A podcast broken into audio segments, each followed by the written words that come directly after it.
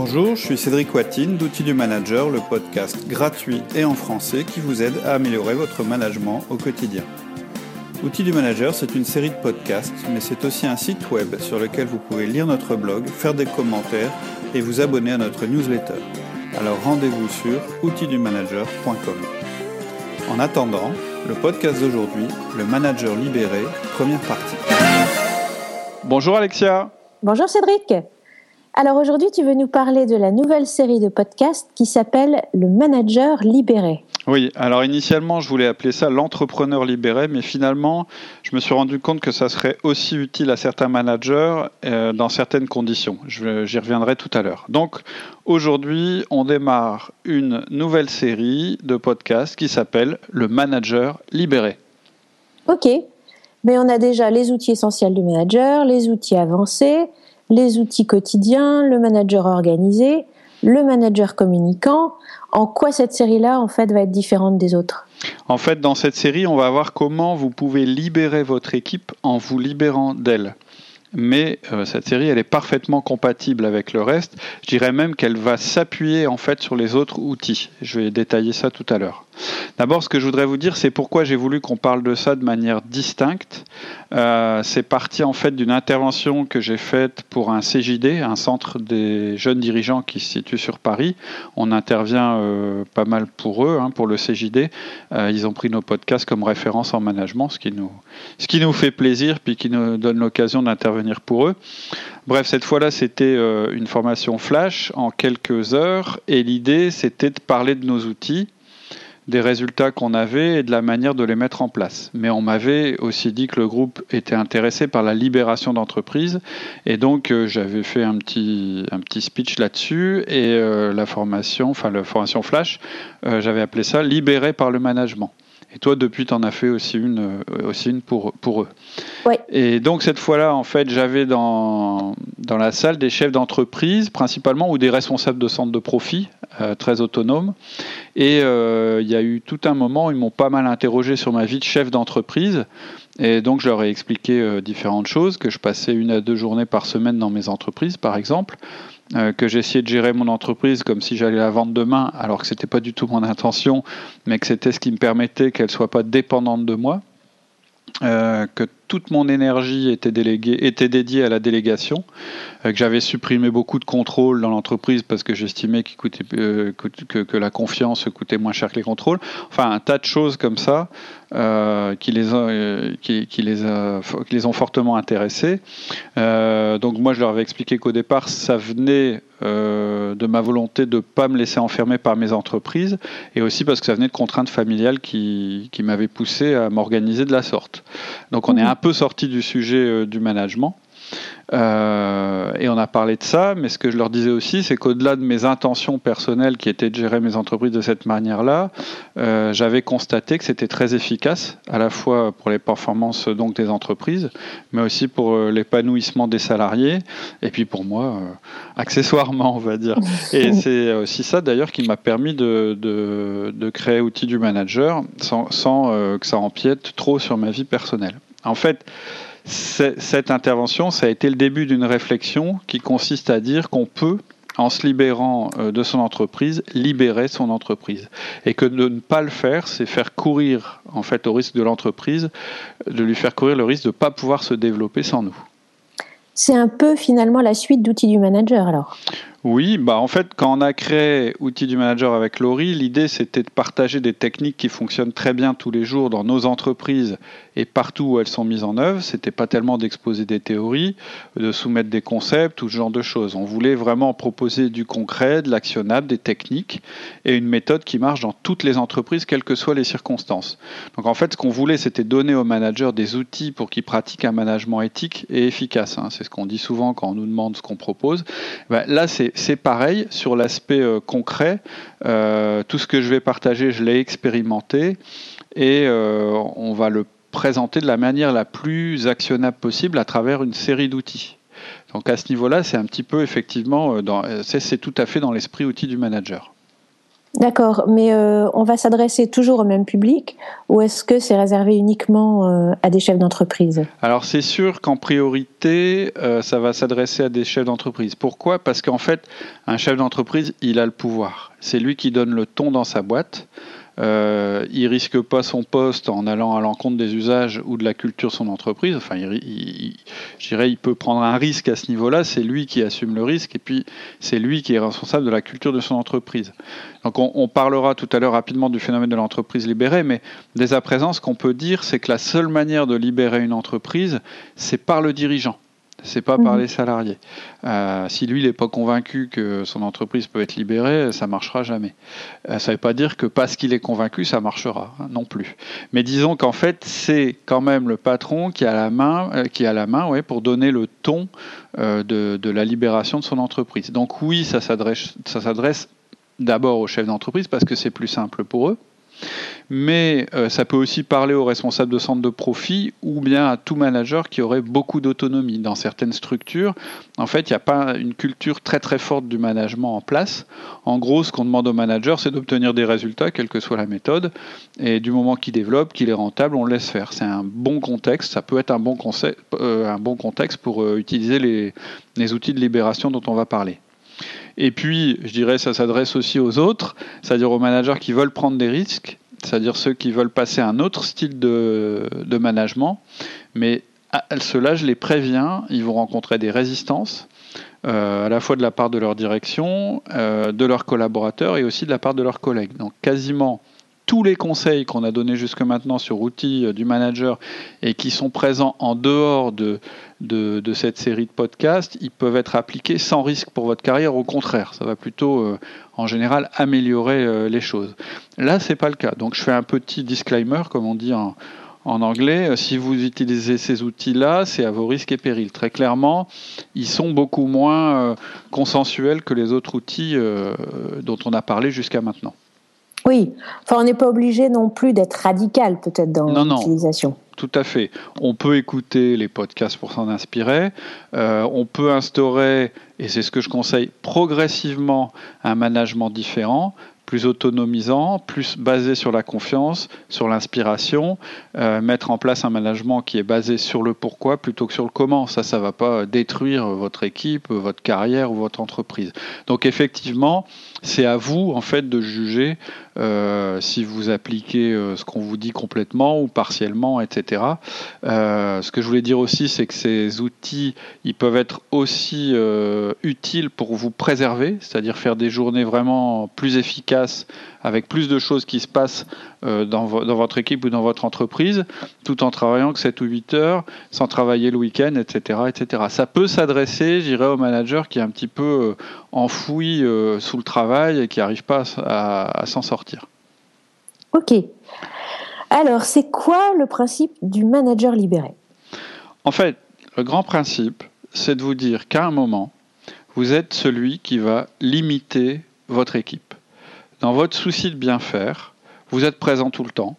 Vous contrôlez tout, inconsciemment ou pas, tout ce qui se passe. Et en fait, ce que vous faites quand, vous faites ça, c'est que vous inhibez les forces de votre équipe.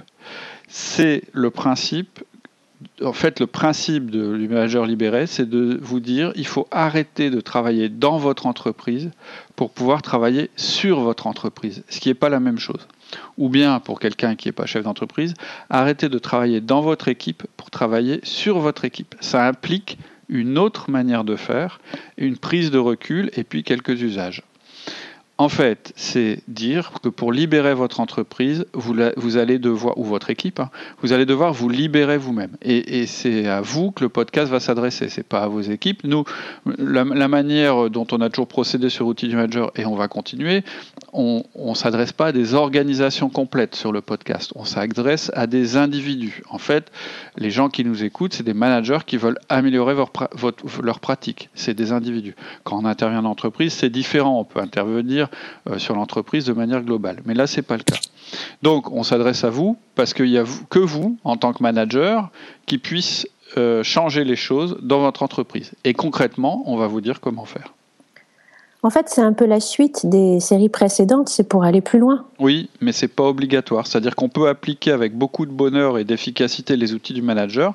Ça marche. Ça rend déjà le système bien plus efficace. Hein, si on voulait mettre un ordre, euh, moi j'ai pas d'ordre particulier. On peut, on peut commencer par les outils essentiels du management, puis après travailler euh, sa communication et ensuite travailler son organisation personnelle.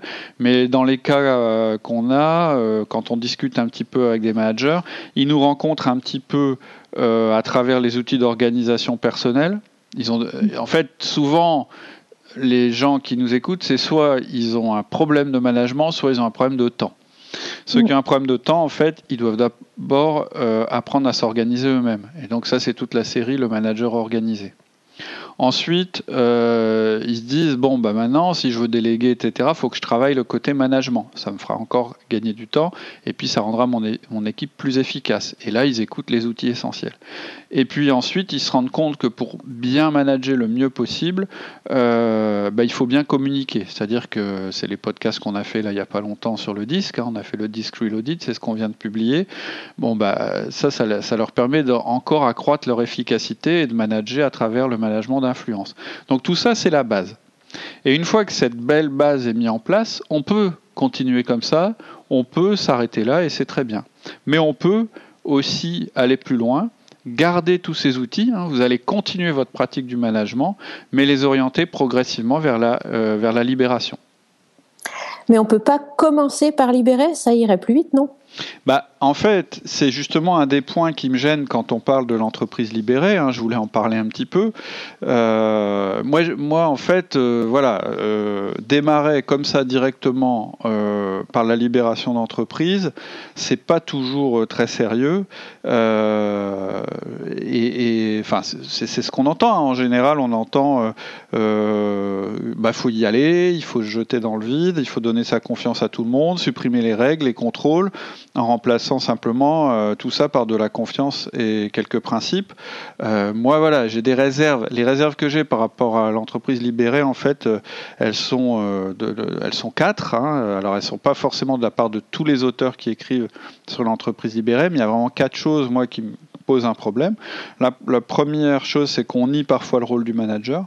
Ouais. La deuxième chose, c'est que les gens sont pas forcément formés ou pas prêts pour mmh. franchir, le, le, le, franchir le, le cap. Euh, la troisième chose, c'est que vous risquez de perdre votre capacité à faire marche arrière, et ça c'est toujours un peu embêtant. Et la quatrième chose, c'est que moi, je me sens pas légitime à parler comme euh, un théoricien ou un gourou. Ouais. Donc tu disais, euh, en premier lieu, tu trouves que dans l'entreprise libérée, on nie le rôle du manager. Ça arrive, c'est pas à chaque fois. Mais euh, mm. donc je vais pas détailler parce qu'on a fait un podcast euh, qui s'appelle ouais. C'est la fin du management où on en parle. Moi, je crois que oui, je suis d'accord avec ce qu'on dit quand on dit que c'est la fin du management purement hiérarchique.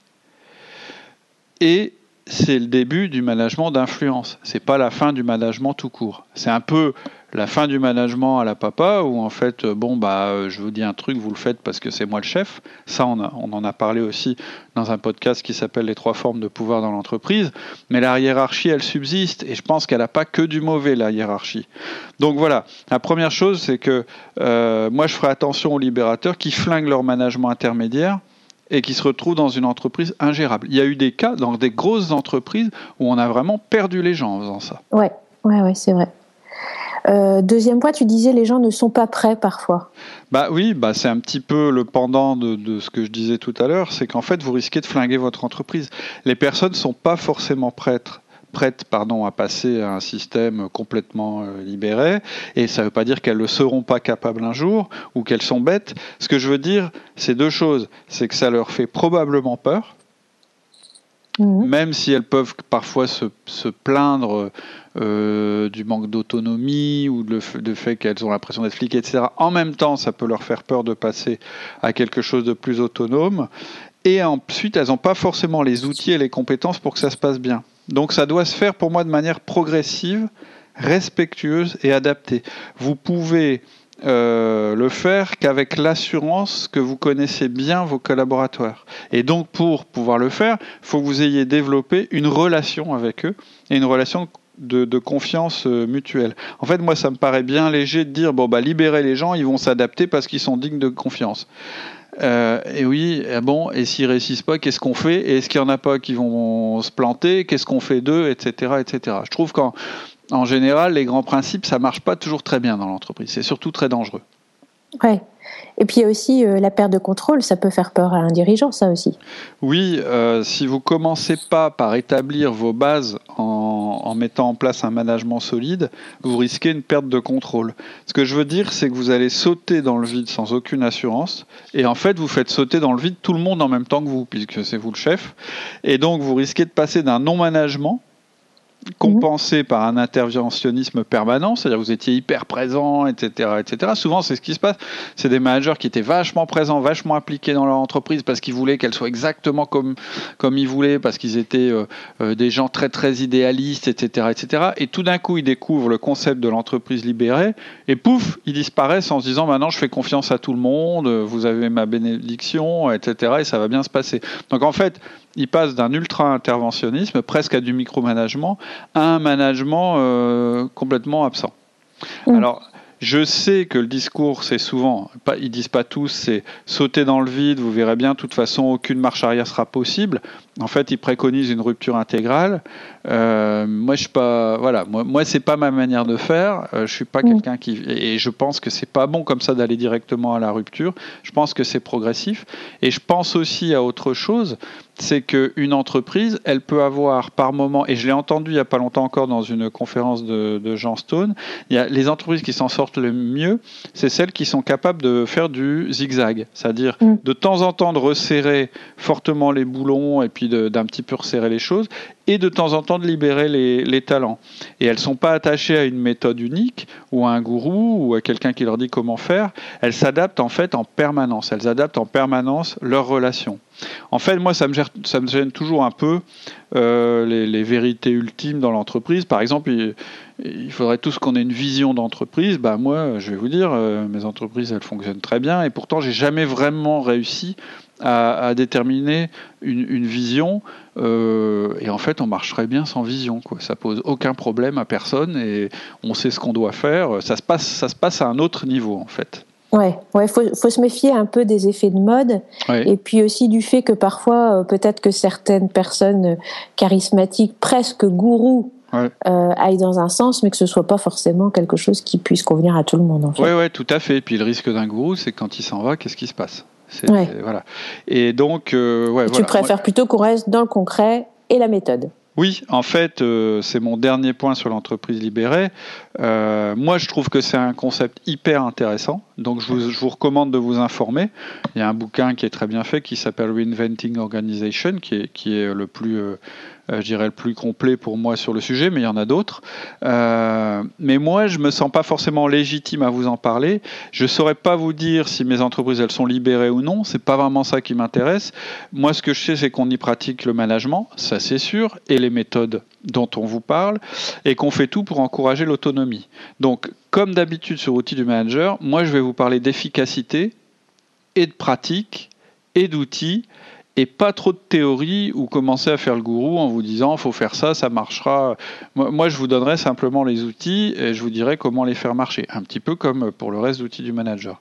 Donc, vous pouvez prendre le manager libéré comme vous voulez, comme une méthode ou comme des outils à utiliser ou pas. Mais ce qui est sûr, c'est que le fondement, ça va toujours être de commencer par mettre en place un vrai management pragmatique et systématique. Donc je renie absolument rien de ce que j'ai dit avant.